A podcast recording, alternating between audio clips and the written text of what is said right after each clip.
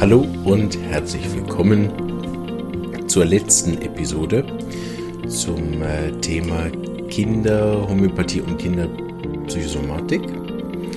Das äh, Seminar ist inzwischen zu Ende und es war sehr, tatsächlich intensiv, sehr gut, sehr ähm, inhaltsschwer im positiven Sinne, aber wirklich sehr, sehr viel dabei. Und ich glaube, das muss ich euch erstmal verdauen. Ähm, auch im positiven Sinne, also sowieso nach einer guten Mahlzeit und man hat sich noch ein äh, Dessert gegönnt am Schluss und ist jetzt so ein bisschen so, dass man denkt, hm, war vielleicht doch ein bisschen viel, aber fein und ähm, da werde ich lange von zehren, so, ne? Ähm, und im Herbst geht es weiter, da werde ich euch dann nochmal äh, informieren oder plagen, je nachdem, ne? über Häufen mit äh, Episoden.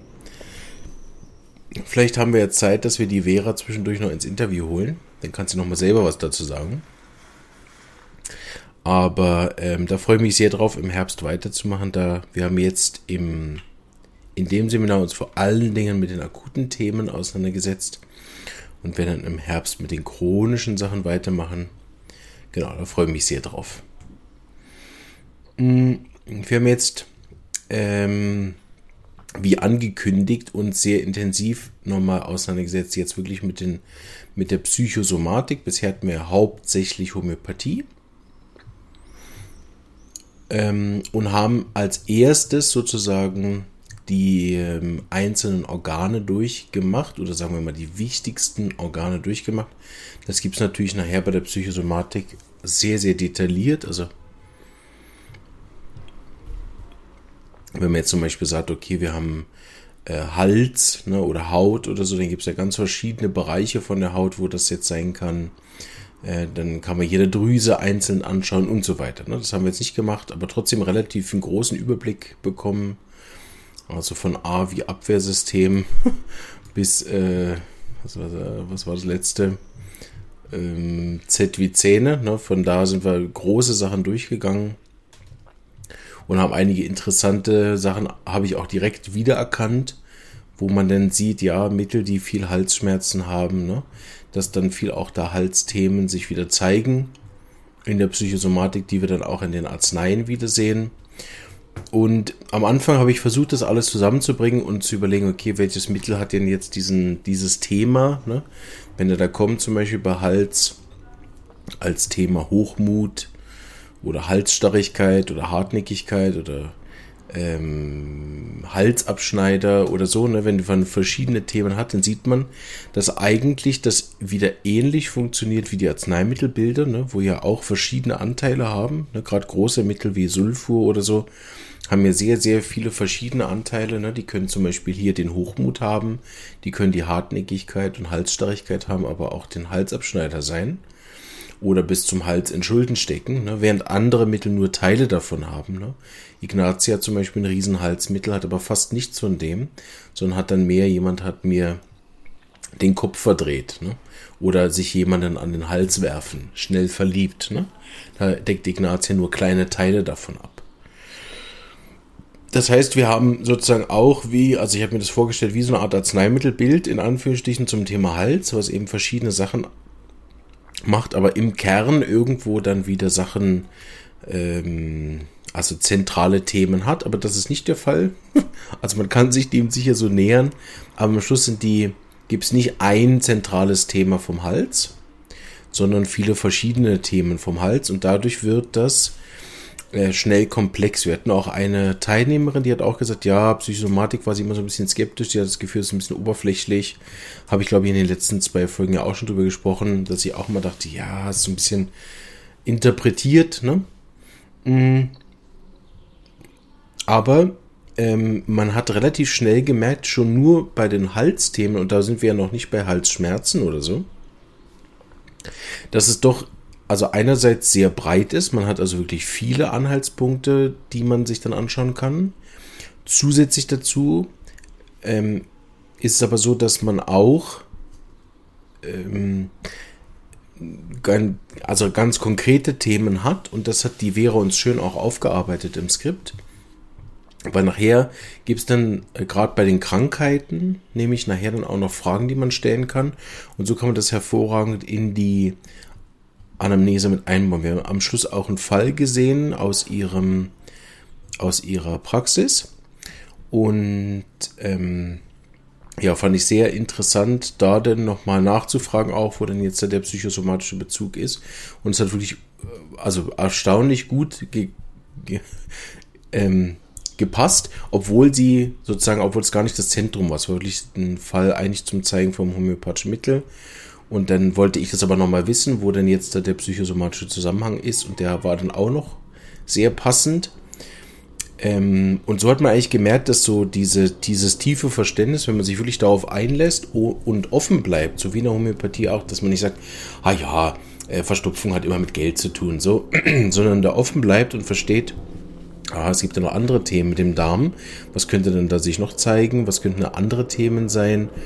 Und das natürlich nachher auch nicht bewertet oder verurteilt oder Schuldgefühle weckt oder irgendwas Albernes macht, sondern das wirklich benutzt, um beim Menschen in den Kern einzudringen, dann ist das einfach eine gute Möglichkeit, aber auch eine sehr komplexe.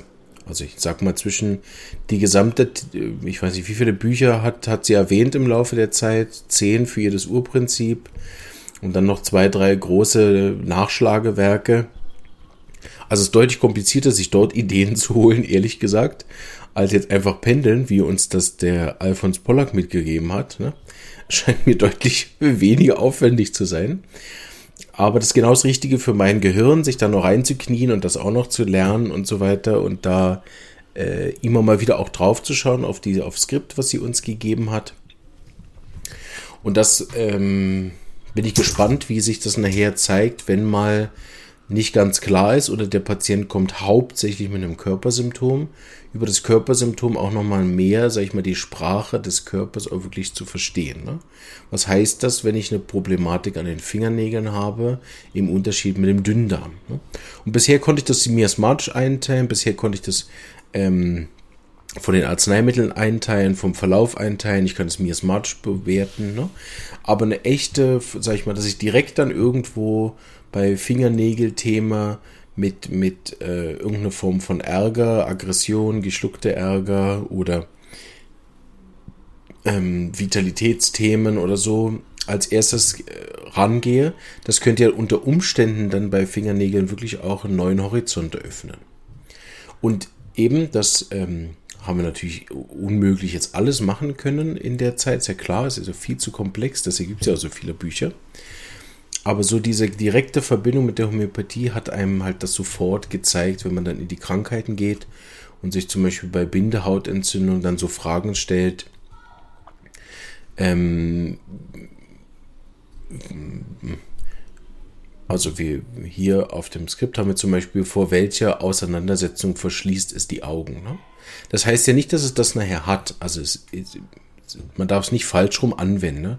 dass man sozusagen bei Bindehautentzündung nachschlagen geht und sagt, ah, okay, es wird wahrscheinlich vor irgendeiner Auseinandersetzung die Augen verschließen, sondern dass ich eine Idee kriege, dass ich mal fragen kann, offen, ne? gibt es im Moment irgendeinen Konflikt in der Familie? Oder hat sie irgendeinen Konflikt? Nein, okay. Dann kann man eine andere Frage stellen, wo ist das Kind uneinsichtig? Ne? Dann kann man fragen, gibt es irgendeinen ähm, irgendwas, wo sie immer wieder erklären müssen. Ne? Und dann kann man ein paar Fragen stellen. Und wenn man merkt, naja, alles von dem passt nicht, okay, super, dann geht man weiter. Oder geht dann nochmal zurück zum Thema Auge und findet dort vielleicht noch was.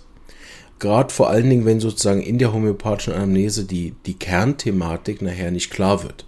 Ansonsten ist ja klar, ich meine, als Homöopathen geht es ja immer darum, das Kernthema rauszufinden. Und das haben wir jetzt ja auch ohne Psychosomatik die letzten zwölf Jahre geschafft. Also es ist ja nicht, dass es nicht geht, ne?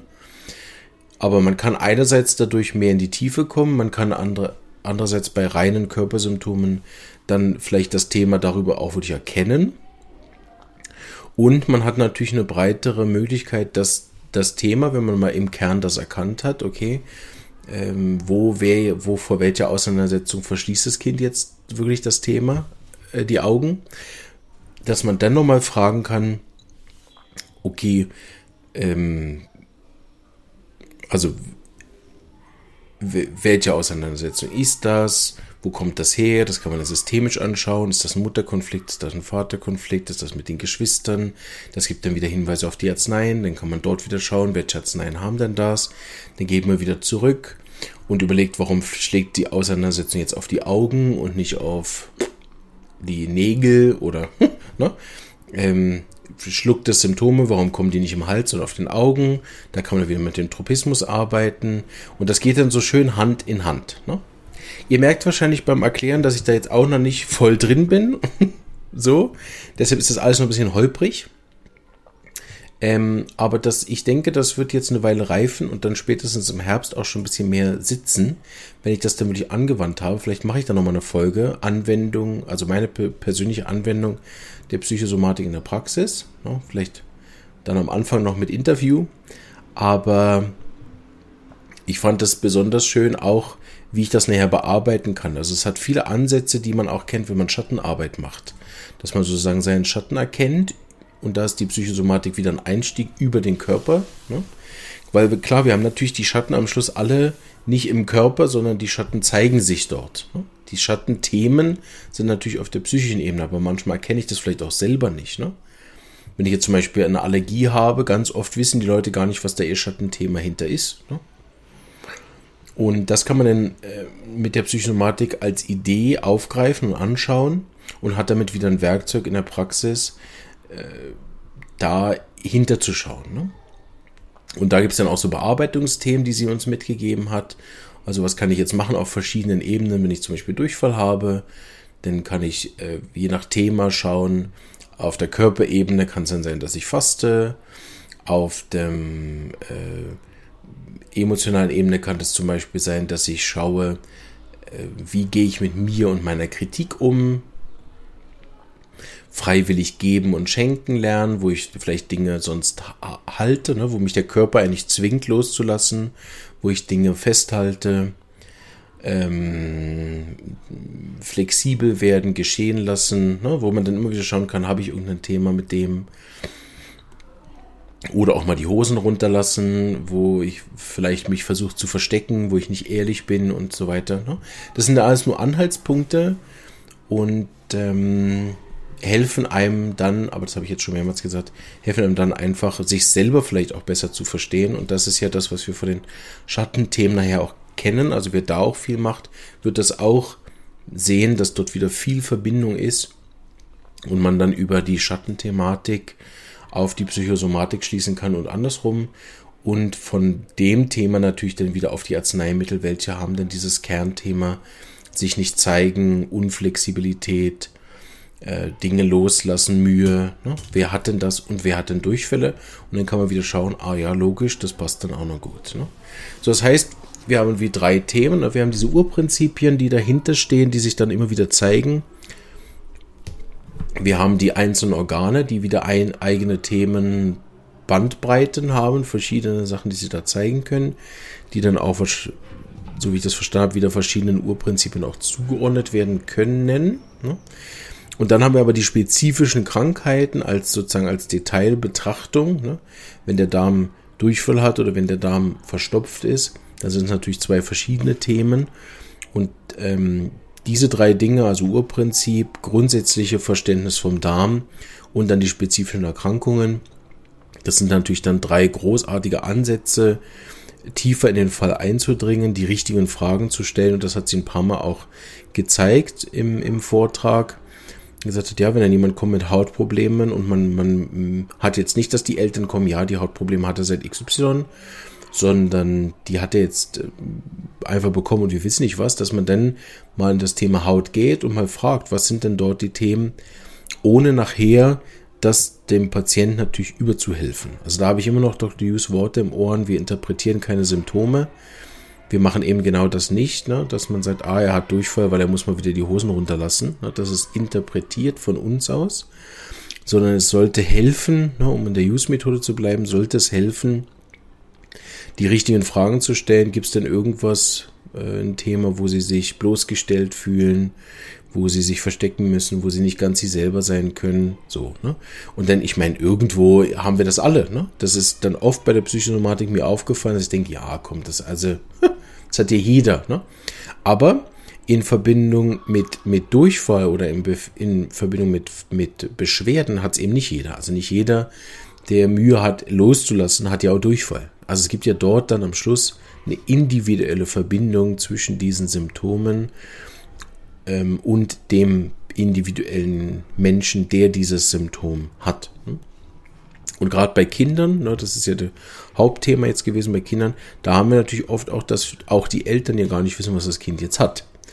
Und ich denke, da ist man dann mit der Zeit wirklich auch froh, gewisse Ansätze noch zu haben. Was könnte ich jetzt nur fragen? In welchem Thema könnte ich jetzt nur bohren? Wo, wo sind vielleicht auch Themen versteckt? Und ich finde das ein großartiges Tool auch der Selbstreflexion. Ne, wenn ich selber jetzt irgendwelche Symptome habe, daran auch mal zu üben. Okay, welches psychosomatische Thema steht dann dahinter? Welches Urprinzip lebe ich vielleicht auch nicht richtig? Und dann in diese Tabellen gehen und mal schauen, wie könnte ich das denn bearbeiten? Da hatten wir eine ganz interessante Diskussion, die jetzt kann ich nicht wiedergeben, die ist zu, zu lang gewesen, aber wo wir uns über Ärger unterhalten hat und ich fand, Vera unglaublich gut interveniert hat in dieser Diskussion, wo wir dann schon dabei waren bei gewaltlose Kommunikation ne? und sie dann gerade interveniert hat und gesagt hat, schau, wenn wir als Mensch jetzt äh, dieses Thema nicht leben, ne? also es geht nicht darum, dass man den ganzen Tag schreit, oder?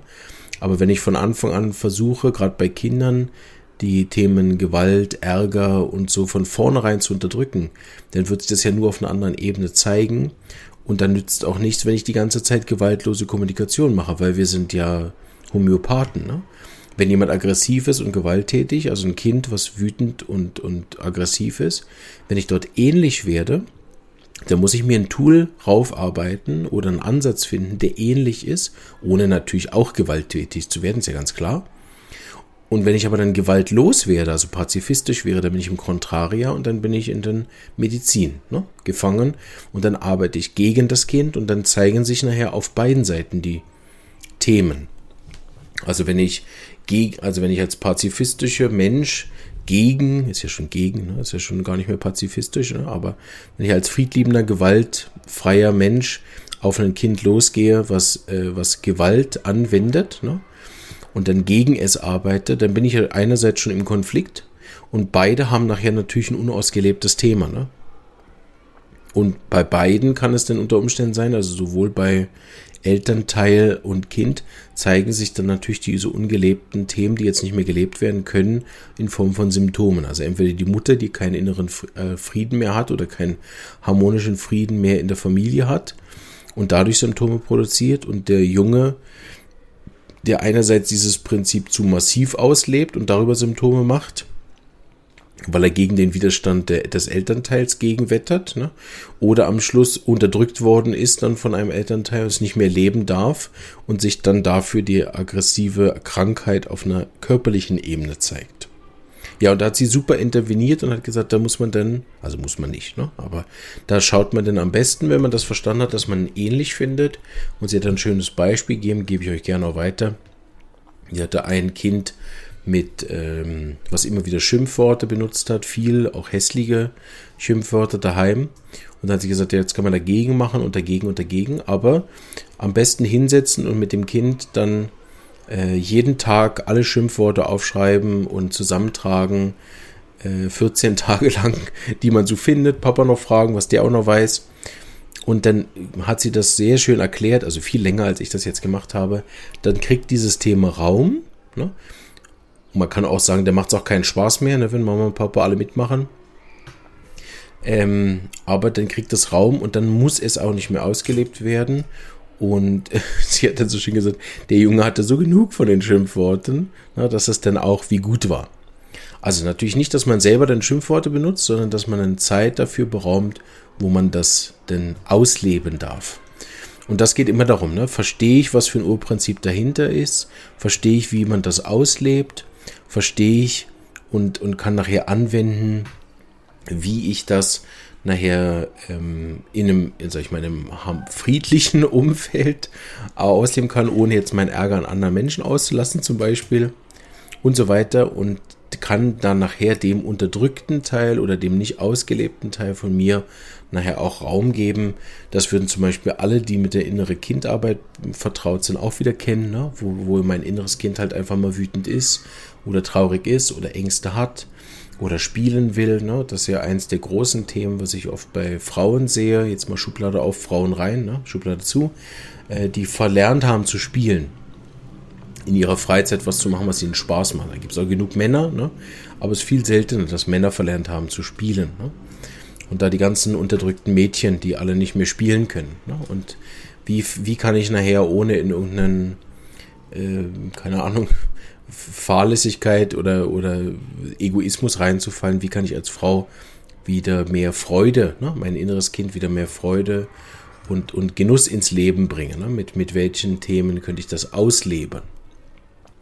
Gut. Also, ich hoffe, mein äh, am Abend hier noch wirres Raufgequatsche hat euch irgendwas gebracht. Ähm, und äh, ich werde euch auf jeden Fall auf dem Laufenden halten, wie ich das so äh, in der Praxis integrieren kann. Äh, ab Montag habe ich ja dann wieder normal Patienten und dann wird das wahrscheinlich das eine oder andere, dass ich da mal raufschaue und mal gucke, ah, der hat jetzt das Problem. So. Ähm, und freue mich dann natürlich sehr auf den Herbst, wo wir dann die chronischen Krankheiten machen, weil so viele akute äh, Symptomen, also akute Durchfälle und so habe ich so gut wie nie, behandle ich auch nie. Ne? Aber kann man ja mal anfangen, das dann anzuschauen. Thema Darm, wofür steht das? Was sind so die Themen dahinter? Und da wird man, glaube ich, auch ein bisschen fit im Kopf mit dem. Und dann wird das im Herbst dann wahrscheinlich auch alles leichter reingehen. Ja, also vielen Dank an der Stelle auch nochmal an, an äh, Vera Käsemann für das tolle Seminar. Hat mir sehr, sehr gut gefallen. Und ähm, auch die homöopathischen Arzneimittel, also diese Kombination aus beidem, fand ich sehr gut und und äh, hat mich sehr viel weitergebracht in äh, auch ja in, wie man Anamnese nachher machen kann. Das war so der größte Impact für mich. Ne? Was kann ich alles noch fragen während der Anamnese? Ähm, hat mir gut den Horizont geöffnet und das freut mich immer wieder, wenn ich auch nach so vielen Jahren immer noch was lernen kann, was mir nachher natürlich hilft, Menschen gesund zu machen, respektive ihnen dabei zu helfen äh, selbst gesund zu werden. Und äh, genau, jetzt wünsche ich euch alles Gute und bis bald. Tschüss.